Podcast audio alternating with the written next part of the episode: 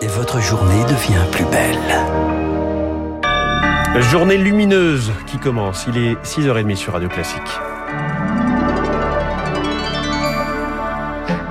La matinale de Radio Classique avec François Geffrier. Et avec Augustin Lefebvre pour le journal à la une ce matin, les États-Unis font un pas de plus vers la vaccination des enfants contre le Covid. Un comité d'experts s'est prononcé hier soir en faveur de l'immunisation des 5-11 ans. L'agence des médicaments devrait suivre. Chloé Juel, les autorités sanitaires ont estimé que les bénéfices étaient supérieurs aux risques. Aux États-Unis, le débat a rapidement été tranché. Le risque d'hospitalisation pour un enfant infecté est dix fois plus élevé que pour un enfant d'Europe occidentale. En cause, une série de facteurs aggravants tels que l'obésité ou le diabète. Les autorités sanitaires ont donc estimé qu'il y avait urgence. 20% des personnes hospitalisées sont des enfants aux États-Unis et le principal effet secondaire repéré chez les adolescents semble écarté. Il s'agit d'un risque de myocardite. Cette inflammation du muscle cardiaque n'a pas été détectée chez les enfants lors des essais cliniques de Pfizer.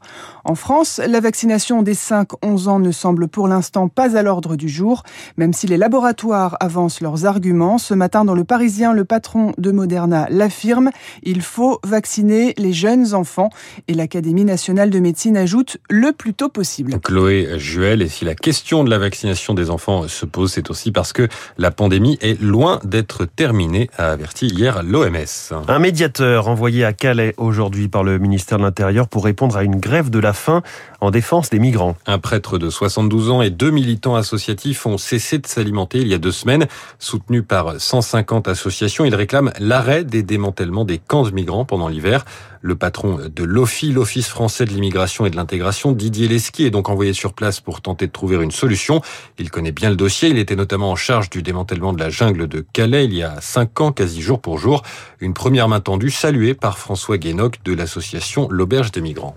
C'est une bonne chose. Euh, ça veut dire quand même que la grève de la faim de ces trois personnes a de l'écho. Les revendications des trois grévistes de la faim, c'est euh, que pendant la trêve hivernale, il n'y ait plus d'expulsion ni d'enlèvement d'affaires personnelles, au moins pour que les gens vivent dans des conditions pas trop catastrophiques pendant l'hiver. C'est pas vraiment du ressort de l'OFI, c'est du ressort euh, du ministère de l'Intérieur, de la préfecture. Et si la personne de l'OFI vient juste pour rappeler qu'il y a des possibilités de départ vers les centres d'accueil et de demander l'asile, ça sera pas très utile. On sait bien que 90% des personnes qui sont à Calais sont des personnes qui ne peuvent pas, pour diverses raisons, obtenir l'asile en France. On verra bien, mais ça pourrait très bien être un coup d'épée dans l'eau. Un propos recueilli par Éric Kioche. 71 migrants ont été secourus au large des côtes françaises en début de semaine alors qu'ils tentaient de rejoindre l'Angleterre sur des embarcations de fortune.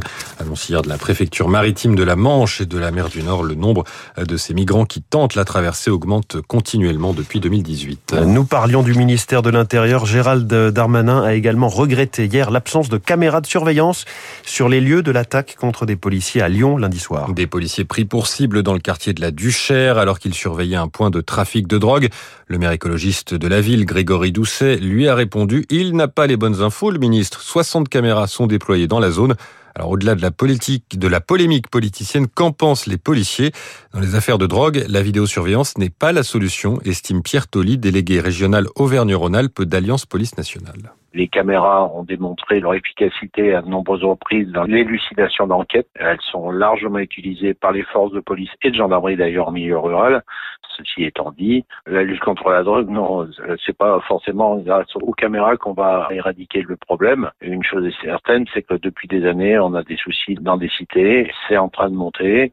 On voit ce qui se passe dans d'autres grandes cités comme à Marseille, une espèce de compétition entre les cités pour euh, protéger leur euh, enceinte. Le vrai problème, c'est qu'on tire maintenant sur les policiers parce que on dérange. Et ça, c'est pas admissible. Euh, Pierre Tolly, délégué régional d'Alliance Police Nationale. Le projet de loi de finances de la sécurité sociale adopté hier en fin de journée à l'Assemblée.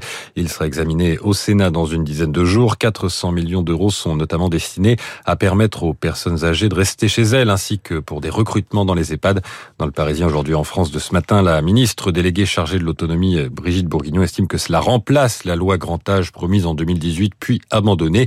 Il n'y avait rien de plus dans cette loi que ce qu'on est en train de faire, dit-elle. Augustin, c'est un autre enjeu de santé publique, la lutte contre les noyades. Le secours populaire profite des vacances pour donner des leçons de natation aux enfants les plus défavorisés. 31 enfants sont morts noyés cet été. Un élève sur deux ne sait pas nager.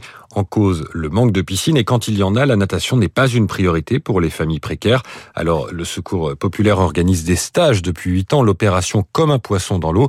C'est aussi une façon euh, pour ces enfants d'oublier le quotidien. Reportage de Pierre Collat à la piscine Yvonne Godard dans le 20e arrondissement de Paris.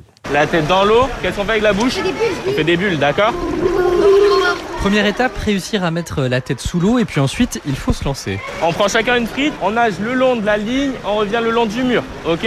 Des activités dans l'eau et autour de la piscine avec des petits obstacles à passer, les enfants adorent. Je viens de nager et après quand, quand j'étais là-bas j'ai fait le parcours jusqu'à là et après j'ai fait trois fois. Euh, J'apprends à nager et bah des sauts et des étoiles de mer. Antoine, le maître nageur, surveille attentivement. Le plus important, c'est la sécurité. Ils ont des bases, ils savent, ils savent déjà euh, se déplacer dans l'eau. Donc là, on va plus perfectionner la nage avec le battement, soit ventral ou dorsal. Après, on va travailler aussi les étoiles dorsales pour pouvoir euh, avoir la nage sécuritaire. À la fin de la semaine, les enfants seront autonomes dans un bassin de 25 mètres. Un apprentissage nécessaire car beaucoup ne peuvent pas venir à la piscine le reste de l'année.